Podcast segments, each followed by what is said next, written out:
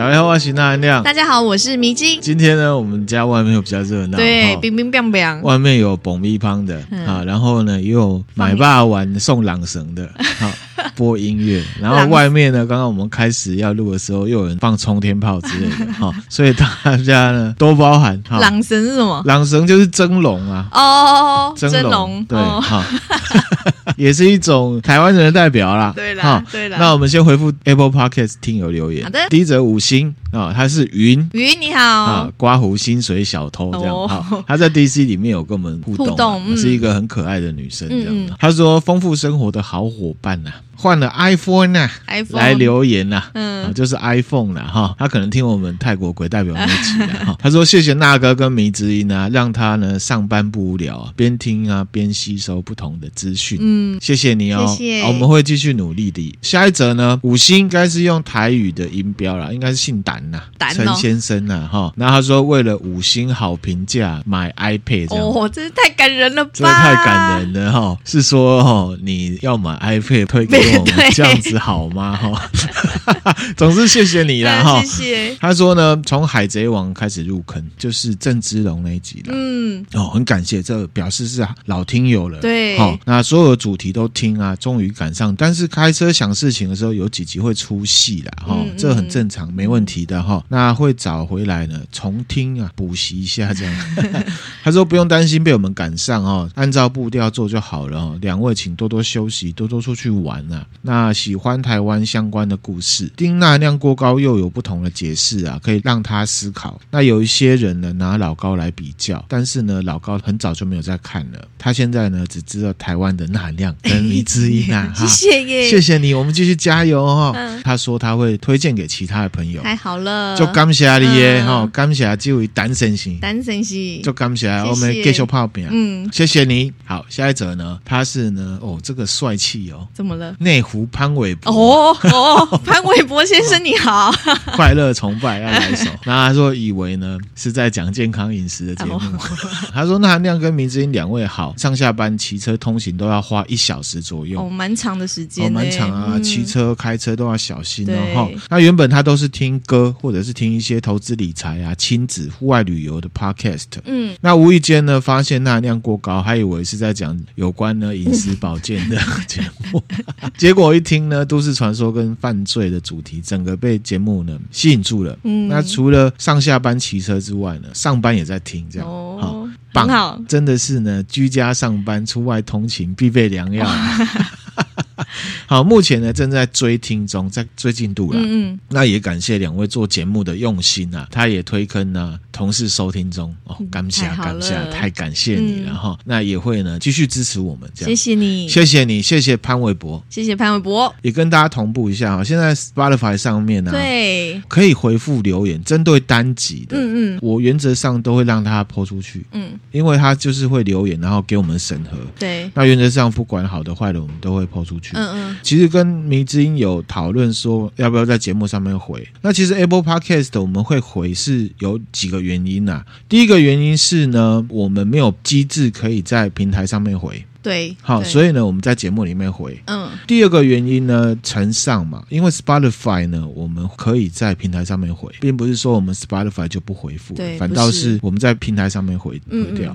因为我是最近才发现的，所以累积了蛮多留言。那我有一个一个去回。那有讲到就是我们回复 Apple Podcast 的事情，有一个听友他就说，可不可以把回复听友的留言放在节目的最后面？嗯，因为呢，他觉得这些都跟他无关，很无聊。嗯，他说反正。真正的听友呢，都会等到最后嘛，对不对？对，那就是我也希望你是我们真正的听友嘛。嗯，还有一个切入点是为什么要这样子回哈？是因为我们其实很注重跟听友的互动，没错，尊重呃所有的回复，所以我们都会尽量回。嗯嗯。关于 Apple Podcast 的回复这件事情，我可能会在 IG 问大家，这样好不好？哦、嗯。整体来讲，我觉得还是会站在节目的角度，IG 上面问大家怎么样比较好，这样子。嗯、今天就回复比较长哈，好。好，那我们赶快呢进入正题。主题有跟明子英讲说，我们这一阵子啊分享的主题都比较轻松一点啊。嗯嗯这一集也是一样。好，我们之前呢、啊、有分享过日本三大怪谈，对不对？对。呃，没有听过的话可以去找一下。嗯，嗯。某一集它的标题就是日本三大怪谈，然后有讲到说啊，这个就是日本的一个传统，他们会讲鬼故事这样子，对，对不对？后来呢，有有两个作者，一个叫木原浩胜，一个叫中山四郎，他们做了怪谈新耳袋，嗯，就是现代版的怪谈，嗯，然后用那种方式来讲，只能讲九十九个。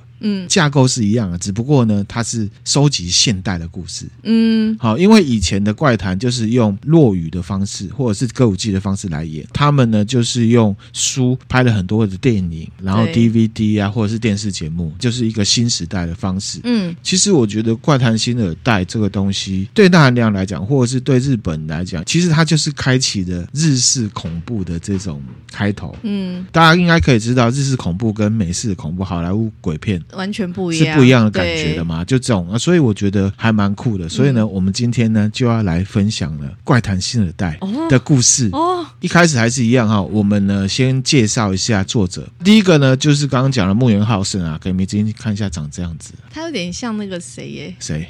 黄国伦呐、啊，哦，有一点像，是不是他呢是一九六零年出生，大阪艺术大学毕业，而且比较酷的是，毕业的时候他是呢进到吉普力工作室里面。哦，他去吉普力，对，他有参与制作过呢宫崎骏的《龙猫》，还有《魔女宅急便》。啊我最喜欢的龙猫，对哈，斗龙。一九九零年呢，他就从吉普力三十岁，他就离开了。到一九九零年离开之后，他就立志当作家，出版社的企划，自己也写作。然后他有企划撰写一些行销的计划，还有编辑。因为你知道书啊会好看，其实编辑也是很重要。嗯，在做相关呃工作的应该很了解哈，嗯嗯内容只是其中一部分，他就成为了有点像是书的制作人这种感觉。嗯、他有负责企划一本呢很厉害的书。好，我在 DC 里面呢也有分享给大家，就是呢空想科学，空想科学。那那时候这本书企划出来呢，就成为了百万畅销书。嗯、那这本书很有趣，它的作者其实是柳田理科雄。嗯，他为什么叫理科雄？理科雄、欸，因为他对理科很有兴趣。理科男，对不对？理科男就会用一些物理还有化学的概念呢，去解说一些事情。嗯，有点像科普的感觉，可是用比较有趣的方式，比方说物理的方式去解释说，其实无敌铁金刚啊，它很重，对不对？对。哦，数十吨这样，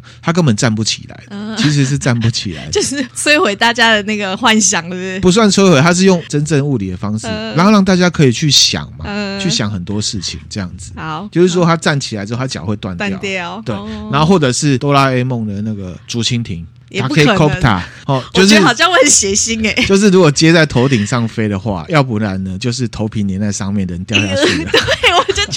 好像会有这种结论。要不然就是脖子会断掉，好可怕。之前有分享过给大家，现在都找得到书，很好看。嗯、其实可以分享给小朋友看。对。我只是举比较恶心的例子而已，它里面有很多其他的物理科学，很有趣。然后它会去搭你认识的一些东西，会告诉你说啊，这是幻想。其实如果物理来看，会是怎样怎样。哦，这样子。了解。好，之后呢，因为他就出名了嘛，嗯嗯，他的工作能力也被人家发现，这样肯定了嘛，哈，因为他对鬼故事很有兴趣，就开始来进行这个现代版的《白物语》的收集还有编写工作。哦，好，就是像我刚刚讲的，开启了到现在为止那种日式。恐怖的原点。嗯。如果大家喜欢看日式恐怖片的话，应该可以想象日式恐怖的感觉大概是怎么样。那也很难形容，很难形容，真的很难形容。然后他从两千年开始就出版了这个《怪谈新耳袋》，第一页到第十页，总共十本。台湾其实只有代理呢两集而已，就是第一页跟第二页。而且呢，第一页跟第二页现在绝版了。哇！二零零七年十集都出完之后，就陆续开始进行什么电影啊、电视剧啊、DVD。好，那当然就是开始回。回收嘛，赚钱这样子哈、那这个就是木原浩胜哦。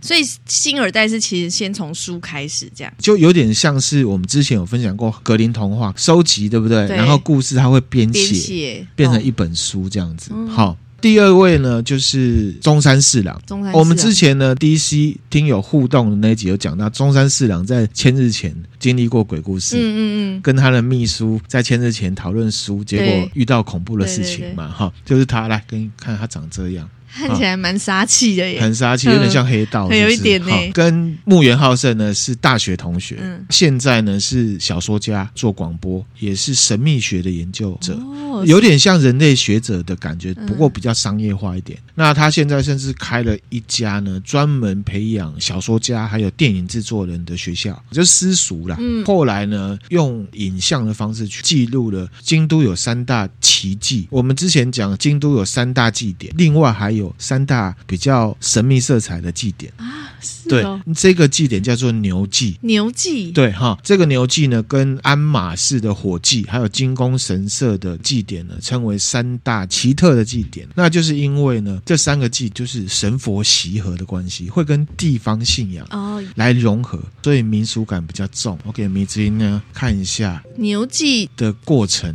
很酷。这个链接我会分享给大家。好。跟牛有关喽，从对，又称太秦牛记，它已经被登录为无形文化遗产了。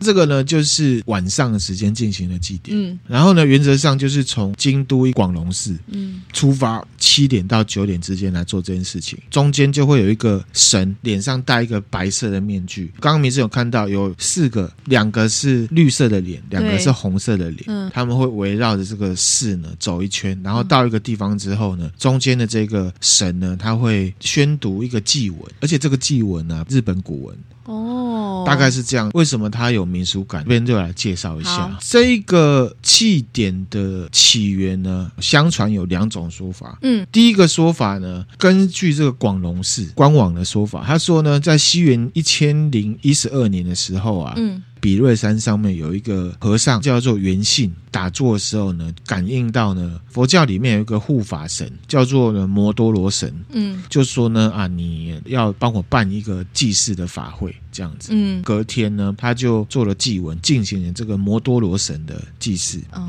所以呢，刚刚讲到那个白脸的。那个就是摩多罗神哦，好，这个摩多人他是骑在呢牛上面的，嗯，所以呢才会叫牛祭。祭文里面讲什么？他就说啊，我们这个神明很威风啊，可以帮我们消灾除恶，天下太平。那大家呢如果有参与的话，哦、身体健康，国泰民安，大概这样感觉哈。嗯、在考究上就是另外一种说法了，嗯，另外一种说法。对，我们之前有分享过空海大师。空海大师就是唐朝这边呢学佛，而且他学的是汉传佛教加藏传佛教，因为那时候藏传佛教已经开始往东边这边传了哈，嗯、所以呢他的佛学是有密宗传统。然后他回到日本之后，他建立了真言宗嘛。嗯、在日本，除了空海大师这个和尚很有名之外，还有另外一个也是很有名，其实在阴阳师里面都有出现，最澄和尚，嗯，澄清湖的澄，哦，就是这一位。好，这图会分享给大家。他的年代比空海大师晚一点，他是空海大师的晚辈了。嗯，他呢是在中国的天台山学习呢天台宗。刚刚有讲到比瑞山嘛，对不对？嗯、比六山里面有延历寺。嗯，考究起来就是说，这一个最澄和尚他在中国学了天台宗之后，他就回到了比瑞山上面的延历寺，建立了日本的天台宗。哦，好，日本天台宗。其实我们在天口那集也有提到天台宗。嗯，我不知道没人记不记得。哈，最澄他在中国学的就是天台宗的汉传佛教，再向空海大师学习呢密宗传统。哦，所以他就都学习这样。对，所以呢，建立了日本天台宗。那当时日本的天台宗呢，算是比较特别，它是汉传密宗。嗯，但是呢，在日本的天台宗的密宗内涵里面呢，其实还是最成的弟子，一个叫做圆仁的和尚，去中国那边呢学习藏传佛教，再回来把它补得更足。更完整。好、哦，是这样子。对，关于这个牛记的另外一个说法呢，就是说这个猿人啊，他去西方这边学了之后呢，坐船回日本的途中，他就感应到摩多罗神，一样是摩多罗神，跟他讲，哈、嗯，然后呢，比瑞山建立了一个呢地方叫做三昧堂，嗯，那三昧其实也是佛教用语啊，这我们就先不说了哈，就把这个摩多罗神的神像啊放在这个里面，嗯，甚至也把它画出来。可是因为传到日本了，所以他的形象呢会有一点日本风格啊，也有。唐朝的风格，刚刚、嗯、看影片，那个面具白白的嘛，其实呢，他们原本的面具是长这样子，恐怖恐怖哈。有了眼睛是至少是笑的，对对哈。那其实，在当时的日本天台中的教义里面呢，摩多罗神的功能呢，就是保护学习佛法的僧侣啊，不被妨碍修行。嗯，被谁妨碍？你知道吗？天狗哦，天狗是外来的邪物。嗯嗯，那加上说密宗传统就是怎么样？之前有介绍过密宗跟显宗的差别，你已经大概知道嘛？哈，密宗就是有老师教你，然后有一些特殊的方式来学，才可以研习佛法。显宗就是其实每个人都可以学，那所以呢，他就是要来保护这些僧侣不被天狗。嗯，影响影响的那一种，嗯、所以呢，天台宗他们有为了这个摩多罗神定定了一种呃口传的灌顶仪式。口传的灌顶仪式，就是只有老师可以教，教因为它是密宗传统，嗯、他们就称为这样子的方式叫做呢选址归命。嗯，所以呢，摩多罗神既是这个日本天台宗的护法神，也是呢选址归命的本尊。嗯，但是这样子流派在后来的天台宗，其实跟政治啊，跟人世间哦世俗化了，后面的僧侣。没有好好好的去保护这个教义，后来的行为跟声誉变得很差。嗯，譬如说和尚很贪财、很好色，到了江户时代，日本天台宗的某一个流派呢，就被视为邪教。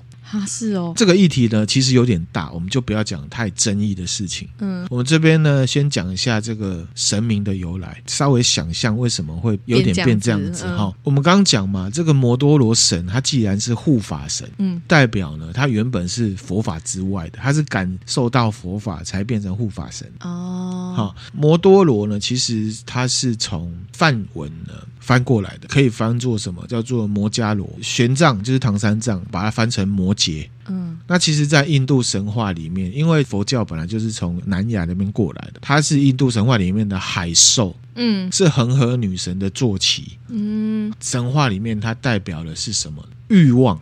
哦，给你看一下，这下面这一只就是摩多罗。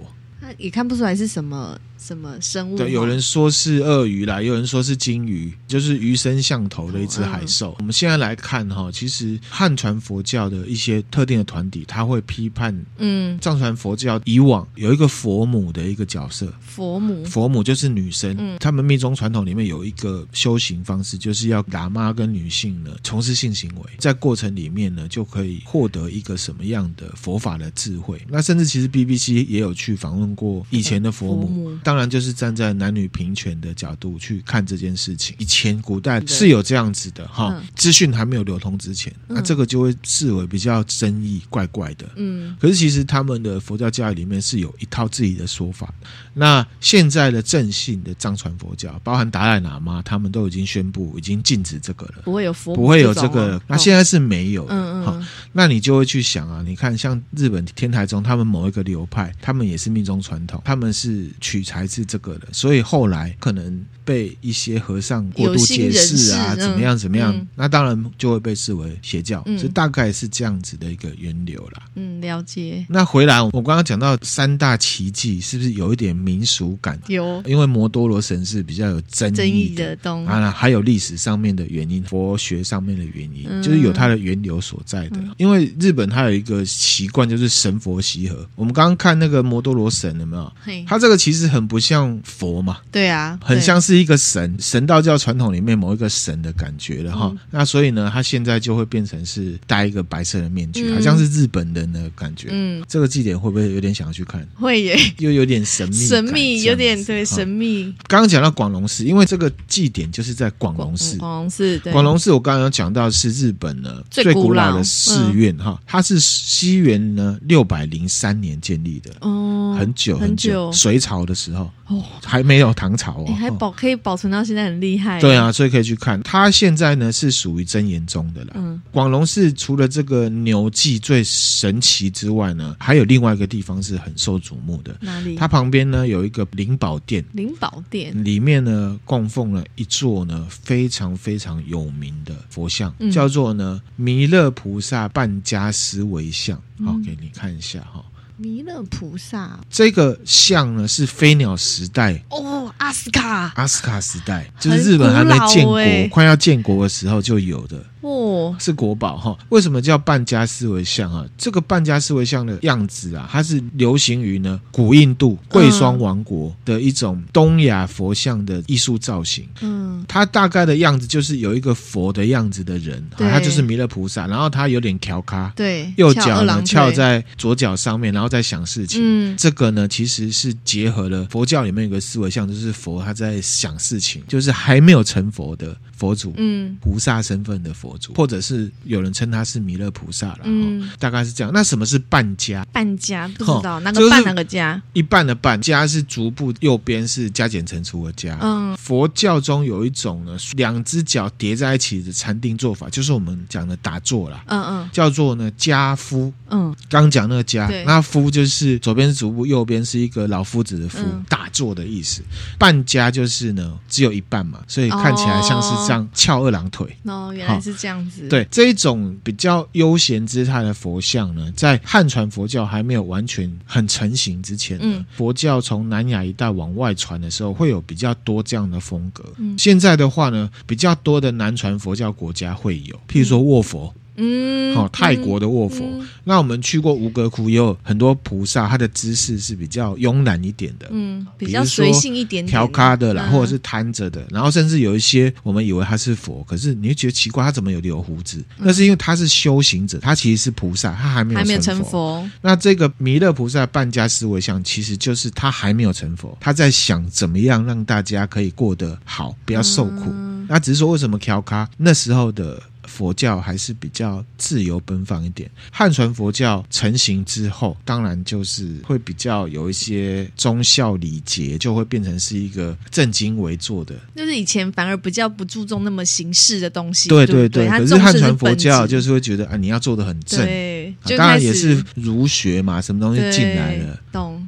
大概这样干。那感觉以前学习佛法的时候，好像还比较轻松自在。对，其实就是要昂度了。我们回到这个东西的本质，它其实是要干嘛，而不是去弄一些外在的形象的东西。那所以那个那个半家思维像，它其实当时是一个艺术作品。它是一个佛像。佛像。看很多的佛像，也可以把它当成艺术作品，就看你怎么定义。嗯嗯，好吧，好，还蛮想看。佛像是功能，艺术作品是我们艺术的角度去看的。哦，一样看你标签怎么贴。好好好，OK，这样子好。然后它现在是国宝。它现在是国宝啊！它那么久了，飞鸟时代到现在，然后放在广隆寺里。对，可以去看哈。你看他们外面就有一个这个。国宝第一号哦。他是第一号国宝，第一号国宝啊！哈，弥勒菩萨像啊，就是这个。他的样子其实就是很悠闲呐，然后好像他想到什么事情，然后他的表情其实是很有点微笑的，有点微笑，想到了什么的感觉。突然间想到了什么？对，其实我觉得看艺术作品还不错，就是可以去了解。他其实看了真的是有觉得很平静的感觉，仿佛这个世界静止的。其实这个世界静止的这句话，他就是在形容学佛的时候修行打坐，他要追求的一个。境界的感觉，那种感觉，分享给大家。大家如果去京都呢，比较热闹的地方，去看鬼嘛。哦，我们之前有分享过很多地方，那也可以去一个比较佛教意味很浓的。嗯、啊，这边同样也有民俗风，也有原本的佛教。嗯，它呢是在京都市啊右京区的太清风冈町三十二号。嗯，好，大家。地址都给了。回来正题，我们终于要进入呢怪谈白物语哦。好，刚刚那个就是中山市长的贡献。嗯，好，没有他这样做，我们也不会去了解了解这么多。啊，很有趣，对不对？当然他是偏民俗面的啦。回到这本书叫做呢《怪谈新二代》，木原浩胜跟中山市长一起编写的。一起，他们当初呢是收集啊各地。网友也好，或者是来投稿的真实故事，全部都是在现代都会当中呢发生的神秘事件，嗯、就跟以前的耳代或者是白物语一样，因为呢事情都是发生在夏町嘛。庶民生活的周遭，嗯、比方说啊，他们住某间公寓发生怪事，嗯、照片里面有奇怪的人影啊，或者是什么奇怪的事情，他们也是承袭这传统。一本书呢，只有讲九十九则。嗯，那什么是百物语迷之音？记得吗？记得啊。刚刚其实大概有讲，就是可能是歌舞伎的方式，或者是落语的方式讲。我们之前就分享过。嗯日本三大怪谈的四谷怪谈呐，名屋福怪谈呐，盘子怎么少一个？有没有？还有牡丹灯笼嘛？后来又有讲了什么真井泪之冤，嗯嗯，觉得儿子很丑就把他给杀了的那个哈。后来呢，在明治初期有一个落语家叫做山游亭元朝，嗯，创作很多故事，然后呢，后来就变成一个形式，嗯，后来就跟盂兰盆节结合了，嗯，因为盂兰盆节在日本人心目中呢，就是祭祖嘛，感觉祖先会回来看他们，嗯，那祖先是鬼嘛，嗯，其他的不认识的，那就单纯是鬼嘛，鬼的感觉比较多，嗯，那就跟这样子的白物语，然后就在这时候呢来讲白物语，然后讲完就吹一个蜡烛，这个东西真的是很有影响力哦。甚至现在很有名的伊藤润二，伊藤润二，他有画过，他把新耳代的这故事画成漫画，嗯，叫做呢《咪咪诺凯丹耳朵的怪谈》，对，那台湾翻成进入空间了，这样子，有兴趣可以去找来看。那我们现在呢，就正式来重温一下这个经典。第一页呢，叫做《白蛇之梦》。白蛇之梦，对，作者他就说哈，在他小学三年级的夏天呢，有两个老师说了一些奇怪的故事给他们听，其中一则啊，让他觉得很不可思议。嗯，他说呢，他老师的哥哥因为买房子新居落成，他的这个老师就去哥哥家祝贺，这样子，当晚就住在哥哥的新家。其实那一晚呢，连哥哥就屋主也是第一天在那边住嘛，这个老师呢就闻着这个啊新榻榻米的味道啊，嗯、觉得不错。啊，对不对？嗯，那睡着了之后呢，老师就做了一个梦，在梦里面呢、啊，老师就站在他睡觉的房间里面了，然后一边想着说：“哎呀，今天要睡这间房间哦。”然后就在看这个环境嘛。这时候呢，房间的拉门突然打开，本来以为会有人进来，可是呢，却没有人进来。嗯，这个老师他正觉得奇怪的时候啊，低头一看，看到有一条白蛇啊，从门里面稀稀疏疏这样爬进来。嗯，这个蛇呢，接近老师嘛，突然间又咻不见了。那早上醒来之后呢，老师还是觉得很怪，他没有办法忘记这个梦，印象很深。吃早餐的时候呢，这老师就把他的梦告诉哥哥。嗯，他哥哥说：“诶，你有梦到？诶，两个人梦到一样的哦，不会吧？”结果一家人每个人都做了同样的梦，同样对，大家心里面觉得毛毛的啊，这一定会毛毛的啊。所以呢，他们去问了建商，就怎么回事？梦到蛇，然后建商就想说：“关我屁事。”哦，我以为建商说：“ 哎，我也梦到哎。”没有哈，建商就回答说：“啊，真的很抱歉哈，其实呢，盖这个房子之前呢，我们没有先进行地震祭，就是拜地基主的感觉。然后他觉得应该是这边的地基主在生气啦。嗯，隔天建商马上进行了日本他们这个叫做地震祭，那后来就没有这个没有在做梦，没有在做梦了。后来他说呢，新房子的附近啊发生火灾。那个火差点就要烧到这个房子来了，可是呢，终究就没有事。嗯，那所以屋主呢就觉得啊，可能是这条白蛇冥冥中在保佑他们地基主的感觉，嗯、这样子，这就是第一页。哦，啊、米子音觉得怎么样？哎、欸，我觉得搬进新家，嗯、然后发生这种大家都做一样的梦，很悬的。对啊，还好那个建商有老实说，对、啊，然后有在做那个事后的地震计，不然有的。建商就是说，你钱都高啊，你贷款的贷啊，你讲我屁事，领导的代志。嗯嗯，算是还算是良心的那个、嗯。然后上新闻，他就会指责说屋主人怎么样，怪力乱神啊，迷信这样子。差不多吧。第二，白蛇其实也不常见，对不对？白蛇不常见，所以应该是真的是有什么警示的意味在里面。对对对，没错。还好这家人够机灵，够够敏锐。对，好，那第二则呢，叫做佛堂。佛堂，那一样是刚刚那个人，他另外一个老师的故事。我他这个人的老师是怎么了？他这个老师是一个很虔诚的，算是佛教徒。嗯，然后这故事发生在老师的小时候，二战的时候。哇，那老师年纪那么大，这个其实也是很久以前的事情。这个你知道吗？哦、怪谈白雾也是很久以前的事情了。正值呢太平洋战争。嗯，然后那时候老师还年轻嘛，那有一天晚上，他突然间睡一睡醒来，他穿的衣服啊就要去佛堂。嗯，他走到佛堂的时候，他发现，哎呦，他怎么所有人都在佛堂里面？嗯，爸爸妈妈、爷爷奶奶、兄弟姐妹都来了。因为他们全家都是佛教徒嘛，所以都很虔诚的在佛龛前面合十，不是一件很奇怪的事。可是呢，在半夜集合，这就很奇怪了吧？所以是全家人半夜没有约好，就是分别去这样。他们就觉得很怪，因为呢没有被任何人叫醒，却一起到这里集合。然后大家就讲说：“哎，怎么你也来了？”来来来，念经啊，这样子。那在爸爸的催促之下呢，大家就开始何时，开始念经。嗯，他们就一直念念念念到早上。老师的爸爸就说：“好，就念到这边。”然后呢，当大家开始结束念经之后啊，拉开拉门。要播出佛堂的时候，就发现隔壁的房间不见了。隔壁的房间不见了，嗯、已经化为一片瓦砾，烟雾弥漫，发出哔哔啵啵的燃烧声。嗯、因为那时候太平洋战争，嗯、美军会轰炸日本，哦、他们房子其他地方都已经被炸烂了，嗯，只有刚好他们全部集合在佛堂。哇！他们一家人全部都愣住了，因为他们全部都没有人呢听到有烧夷弹啊，或者是空袭警报，然后佛堂的门也没有被那个什么爆炸风压波及哦。嗯，他们又要想说，如果他们没有全部突然间有一个灵感去集合的话，嗯，听到那个空袭警报往那个防空洞去避难的话，可能就不一样了。嗯，可能大家就会聚聚了。对。然后这老师就跟他们说，他们后来就更加的虔诚，虔诚这样子。嗯、那当然这是一个很玄的事情，只能说是个人体验了这样子。嗯、第三个故事呢，叫做半夜里的樵夫。樵夫哎，不是乔瑟夫啊，那个是乔巴哎。啊，乔巴。这个故事是另外一个人投稿的，嗯、他就说呢，这个故事是发生在他小学四年级的暑假。嗯，他到兵库县啊，妈妈的故乡。嗯，初石町去玩了。嗯啊，晚上睡觉，睡到半夜三点了，突然被呢被那个大钟挂钟，嗯嗯，声音给吵醒了。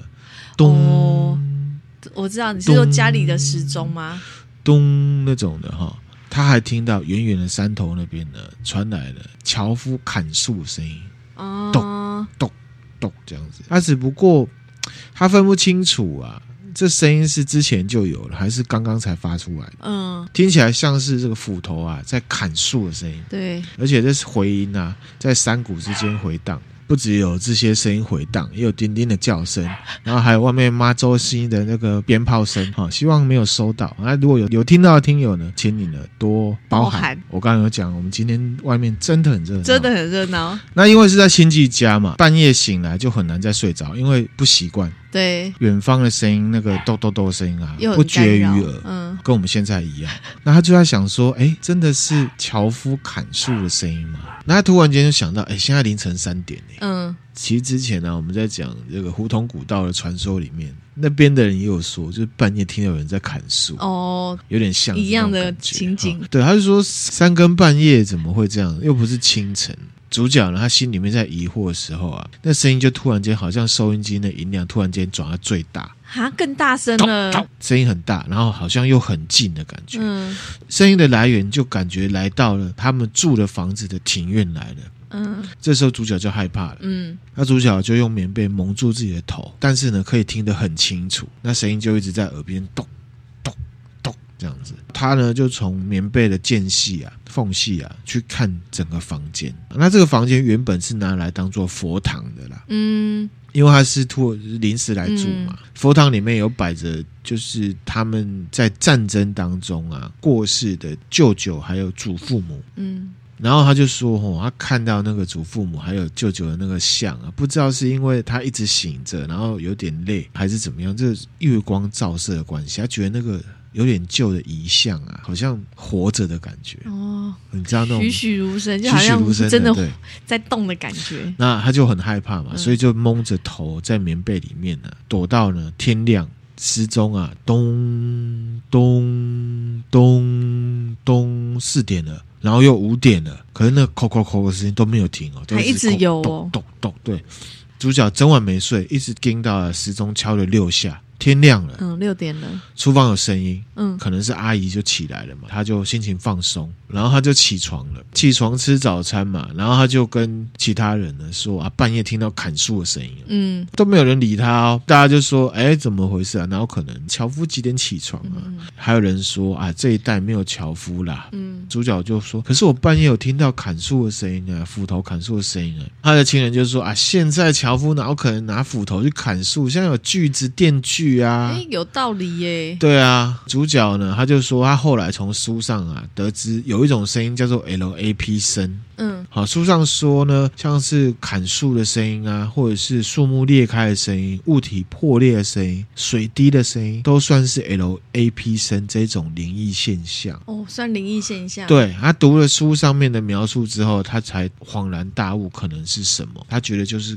鬼啦，嗯嗯，好、哦，这个就是他呢最初的灵异体验。那什么是 LAP 声？哈，嗯，有时候半夜会听到什么弹指的声音啊，嗯，这种声音，或者是地板嘎吱嘎吱的声音，或者是踢倒东西的声音，或者是突然间家里面有个东西掉了，哐当这样子。嗯有人会把它认知成的那个是灵异现象，嗯，就像烧灵现象的感觉。可是其实有一些声音，比如说弹珠声啊什么，我们都已经讲过了。可能有一些声音，那个跟建筑本身有关系，是有关系的，就分享大家。对啊，而且木头如果热胀冷缩，天气变化，它也会发出自己的声音来，对不对？那可能大家会想说啊，为什么六点就没了？我觉得六点就没这件事情，可能周遭开始有一些人起来，噪音变大，你就忽略，自然而然就忽略的声音，有可能。那下一则叫做笛声。笛声哦，这个呢是投稿者的妈妈小时候的经历。嗯，她说某一天晚上啊，妈妈呢躲在被窝里面呢看书，哦、嗯，就像我们睡前我们滑手机一样哈。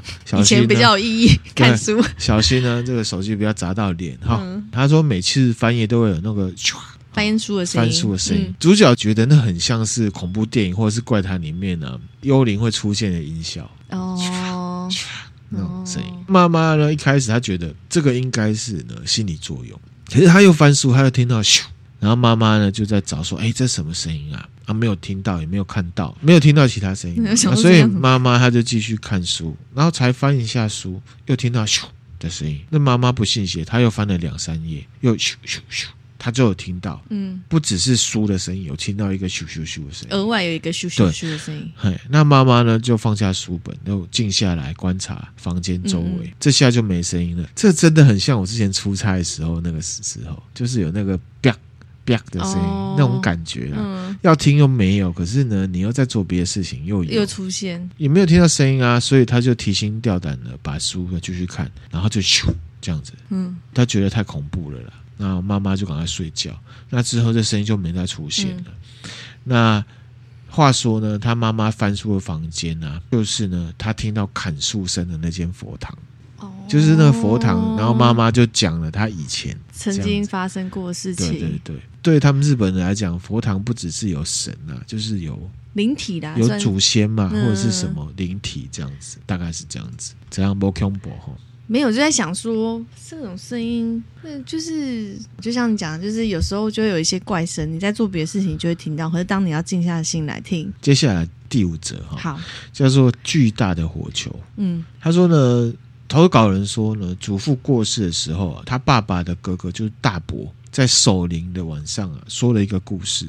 哦，金拍心嘛？对呀、在守灵晚上讲、他说呢，就是现在回想起来啊，很奇怪。嗯嗯，就是有一个炎热的夏日啊，大伯跟他的爸爸坐在呢路边的凳子上面下棋。嗯，他突然猛一低头呢，就看到这个棋盘好像呢变得一片火红，好像快要烧起来一样。嗯，那一刹那间，那个火红就扩散开来。抬头一看呢、有一颗呢非常巨大的火球，有没有？嗯，飞起来，飞起来，升上天空。嗯，究竟是什么东西？他现在呢，百思不得其解。嗯，就有人说啊，那应该就是所谓的 UFO 吧？哦，这样子哈。啊、嗯，这故事就是这样，是不是蛮无聊的？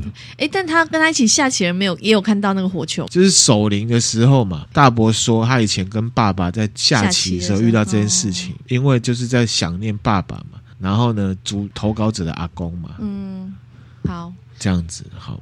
好，那第六则呢，叫做捉迷藏。捉迷藏，投稿人说呢，小时候呢，他常常在一个朋友家里面玩捉迷藏。嗯，然后他的朋友家很多房间，房子很大，玩耍的好地方啊。嗯、某一次呢，就由 A 来当鬼，反正大家就开始躲、啊。主角呢，他就跑过走廊，躲在厨房的时候呢，恰好撞见了 Y 打开衣橱的门要躲进去。嗯。主角跟他说：“啊，你躲在那里，马上被发现了。”对，给了他一个忠告，可是 Y 完全不理他，嗯、反正他就躲在衣橱里面。当鬼的人呢，数完数之后开始找人嘛，嗯，找到最后呢，只剩下 Y，还没找到，还没找到哈。那 A 就说：“哎，Y 呢？”主角他知道 Y 躲哪嘛，嗯，纳闷说：“为什么 A 没有去衣橱找？啊、一般都会去先找衣橱，最好找的地方。”对啊，哈，A 就说：“哎，Y 啊，算你赢了，赶快出来啦。”嗯，那主角就说：“哎，Y 在衣橱里面呢。”A 马上就说：“哪有可能？他一开始就先。”找衣橱了、啊，嗯，主角就走到衣橱前面，打开，结果里面真的没半个人哎、欸，然后他们就想说，哎、欸，会不会又躲到别的地方去、啊？跑去别的地方躲。所以大家呢就开始在找 Y，嗯，找不到，过了一阵子才听到 Y 啊叫声，喂喂，这样子，嗯、然后小朋友们就说啊，快出来啦，你在哪里啊？Y 啦，那你知道 Y 说什么？说什么？他说我不知道我在哪里。可是呢，不管怎么听呢，声音都是从衣橱里面传出来的。异次元空间呢？对，那他们呢，再一次的把衣橱门打开，翻衣柜啊，挂的衣服全部拿出来，哼，没有找到半个人，但还是都有听到。那关上衣橱的时候呢？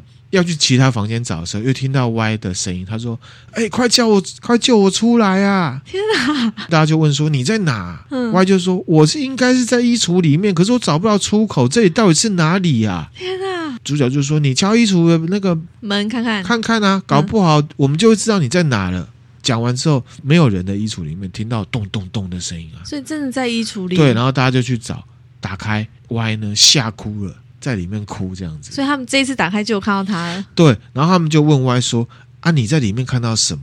嗯，他说：“里面黑麻麻，什么都没有啊，连衣服都摸不到。”嗯，故事就这样。这以后绝对不敢再玩捉迷藏了。我跟你说，欸、可是这种事情我觉得很悬很怪吼。对啊，我觉得有有点可能，而且小时候有可能会有这种这样这样的感觉。嗯，这已经吓死了，又再也不敢给我们干。那再来一则哈。嗯。这个叫做田边的看板。嗯，投稿人说啊，他大学时代啊，通常是在近铁电车啊喜字车站下车啦。喜字车站呢是在大阪富田林市附近这样子哈。他就是到这边下车，再搭十分钟。左右的校车到学校，嗯，好，那一旦呢错过校车，他就是要走的，要走三十几分钟。哦，好，那有一天呢是一个秋天的傍晚，他错过了回回家的校车，嗯，所以呢他就必须要从学校走到喜字车站，嗯，抄近路他就走田间小路，嗯，天色已经暗下来了，就只有那种微微的路灯这样子。嗯好，那他就赶快往前走啊！突然间呢，眼前的景象啊，让他停住了脚步。这样子，看到什么？他说呢，在路灯的投射下，地面上映出了一个拉长的人影。哦，可是啊，周围都没有人。路灯呢，照在这个田间小路旁的四角看板，你知道路边那种？嗯，我知道。好立起来的那种，那个四角看板的影子变成人影，常常印在路上。嗯，啊，所以呢是那个东西。嗯，那他说呢，头啊、肩啊、拉长的手，还有庞大的身影，看起来很像是一个男人的影子。过几天之后，他跟同学啊，差不多那时间经过那条路，也有看到呢那个被路灯啊照射的四角看板。嗯，那个四角看板的影子就是四角看板的形状，嗯，并没有他那一天只是拉长，嗯，并不像他当天看到的那样子。嗯，其实啊，这个真的就很有那种百鬼夜行的感觉，因为它就是一个田野旁边。对，尤其自己一个人，蛮可怕的。其实我觉得这种就是日式恐怖，你要花一点想象力去想，嗯，并不是说一个人拿刀子出来，不是那种啦，或者是很明显的就秀在你前面是一个什么啊鬼的样子。对哈，那第八者呢，就是刚刚讲小叮当的竹蜻蜓。从他的大学往喜字车站的反方向走，就是富田林寺。我刚刚讲，嗯嗯，那有一天晚上，他的朋友呢骑脚踏车经过那条路，嗯，来到了一座呢横跨大河川支流的桥中间，突然间感觉有一只竹蜻蜓啊，轻轻的飞过头顶。哦，然后他看了一下四周，就看到呢对面岸边站了一个穿短裤的小男孩。嗯，是不是大雄呢？有可能哈。但你要看是不是穿黄色衣服啊？对对，然后就想说啊，应该是那个男生的竹蜻蜓啊。嗯，很合理啊。那才刚这样想啊，那个男孩就从岸边的堤防上啊，刷平行飞过去，哦，平行移动，啪，这样子。哦，因为他很远看，所以可以看到他行进的路线。那一瞬间，他的朋友啊，全身起鸡皮疙瘩。看到了什么？对，马上掉头啊，用最快的速度骑脚踏车回来啊。嗯，跟朋友们讲这样子。他说，那个男孩不是在走路，也不是在跑步，也没有骑脚踏车，或者是溜滑板。他说他看到的就是那个男孩子方向啊，平行这样刷这样过去。然后主角就说，不久之后，他也亲身亲眼看到了。对，这故事就是这样子。天哪！所以是什么东西、啊？我觉得那种，我觉得现在都市化可能没有，因为大家都大部分都集中在都市。嗯，那可能以前有年代哦，还有乡下的那种感觉，然后又人烟稀少的地方，可能是一些什么模型啊，或者三金、三金啊，哦、一些妖怪什么的。嗯、我认为有可能的。嗯，第九者呢，就是学生宿舍的住户。嗯，投稿人说呢，大学附近有栋名为 K 的。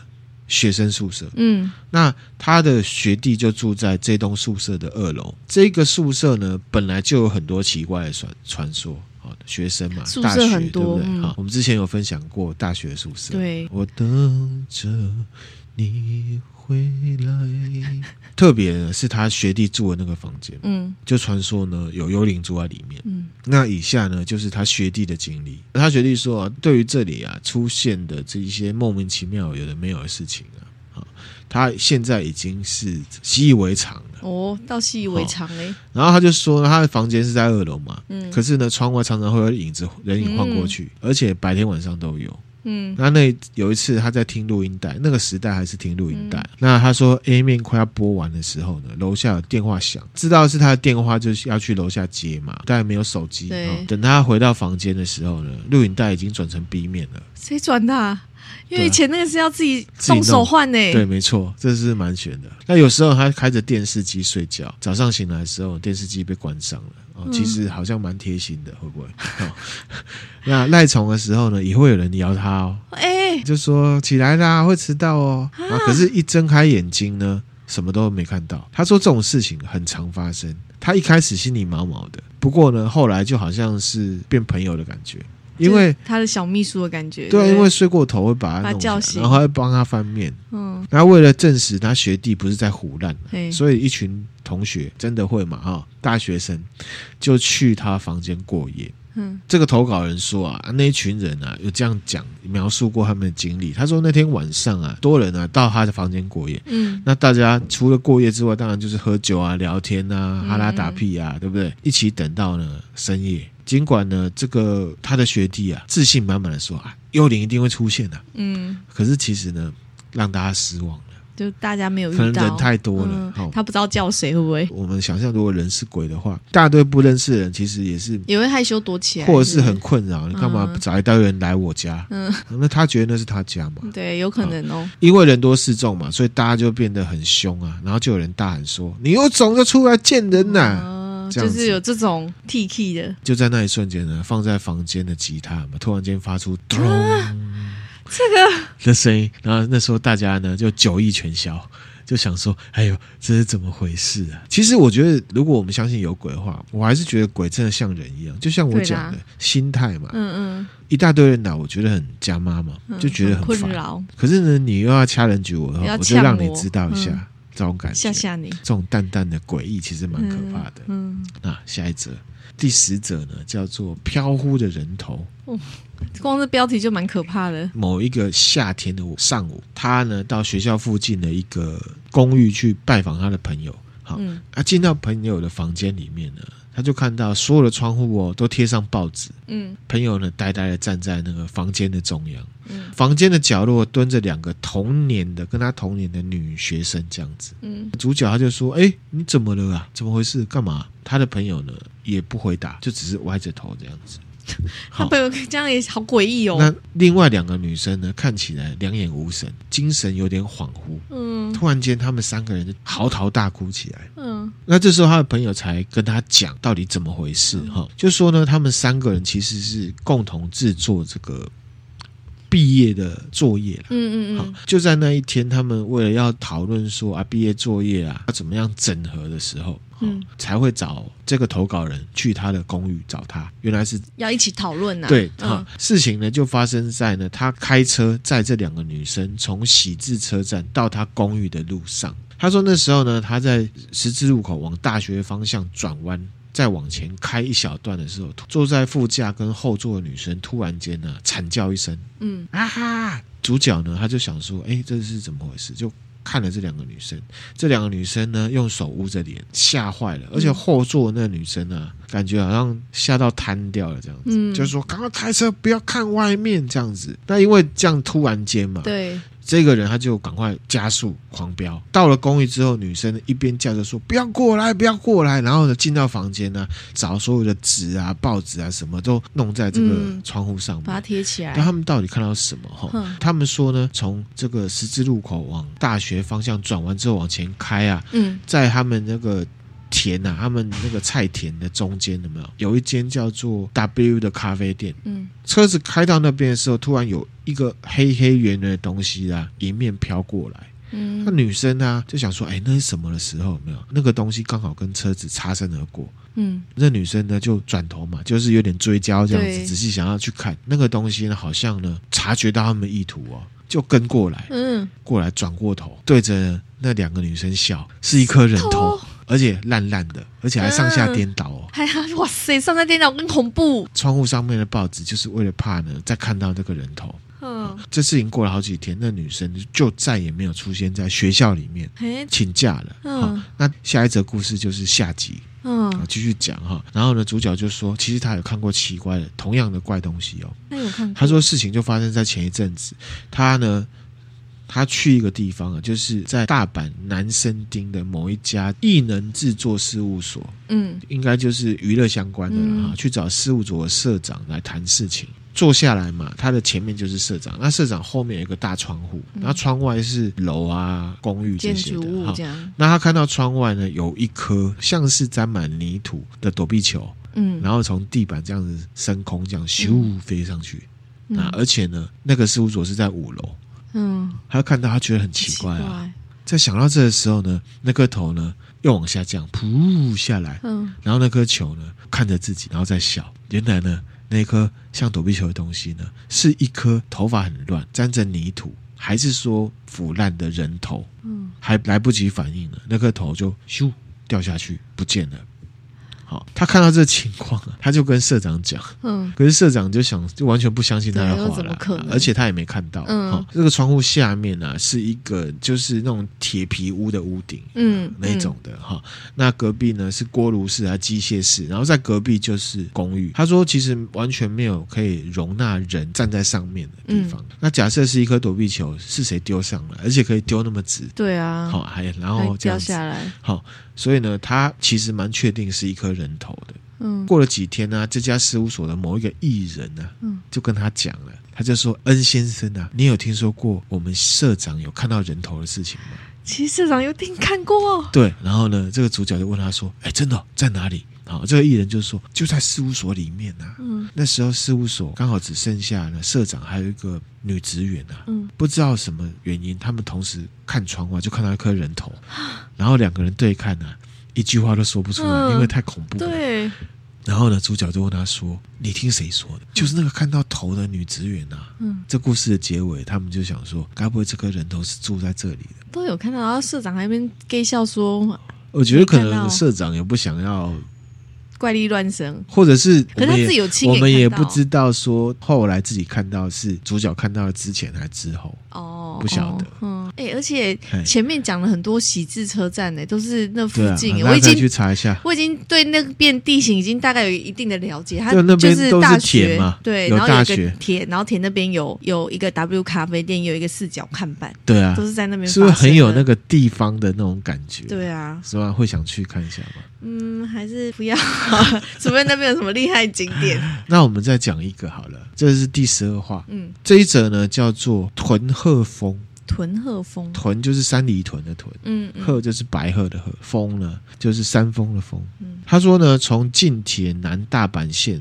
上知太子站徒步十二分钟啊，就可以看到呢一个景点叫做屯鹤峰。嗯啊，那屯鹤峰是一座山的名字啦，嗯、那是一座灵山哦，是灵山呢。对哈，所以呢，偶尔会有一些人来参拜。嗯，那那边山路就是一个直线的楼梯，哦，很累的那一种楼梯，就很像是那个烘炉地，烘炉地有没有？烘炉地这样一直上去这样子。他说一直线的阶梯，爬到最上面呢，就可以看到一个石灰岩景色。好，那因为距离学校很近，所以呢，那边的电影系或者是摄影系的学生，他们也会拍一些实验电影，然后就来这边取景。嗯、他说他们的学弟啊，曾经在这里拍摄啊这个八厘米电影。嗯嗯，我想这个就是指大阪艺术大学啦，因为中山四郎跟那个。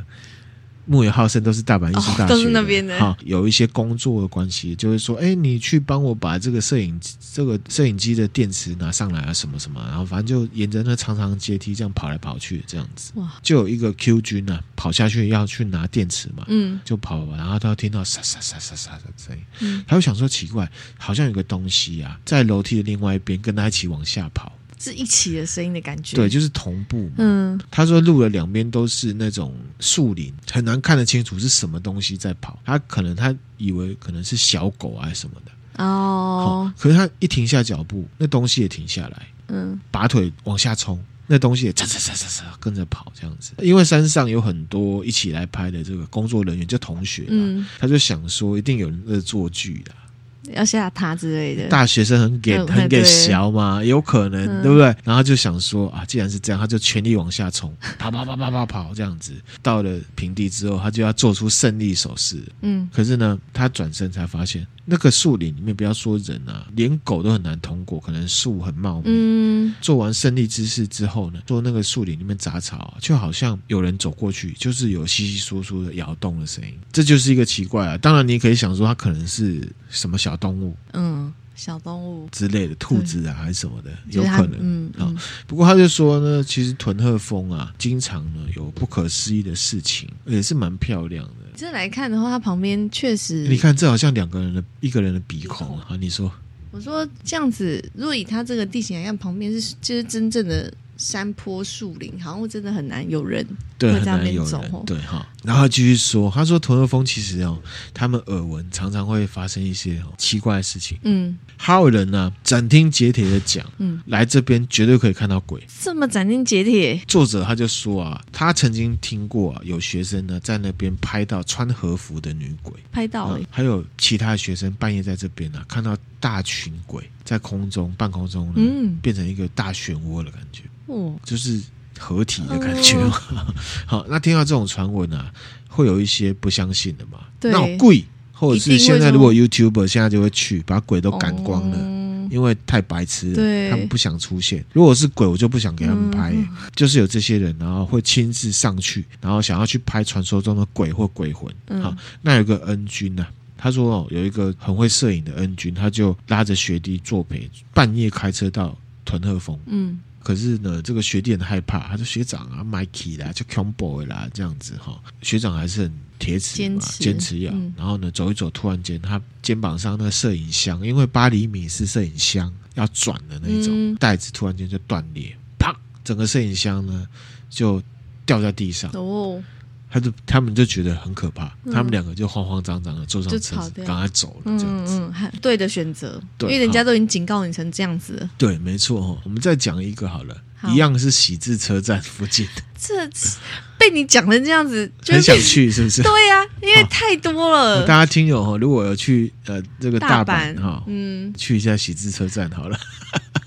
这一则故事呢，叫做什么？电线杆上的东西，嗯，就说哦，那是一个呢快要下雨的阴天，有一群朋友开着车，那想要开抄近路去喜字车站，嗯，就选择开进了一条呢加油站旁边的巷子。那他们就突然间看见前方啊电线杆的顶端有一个模糊的白色东西在发光，嗯，发光、哦、发光。车上就有人说：“哎、欸，你有没有看到那个奇怪的东西啊？”车子靠近之后，大家才看清楚那一团东西是什么。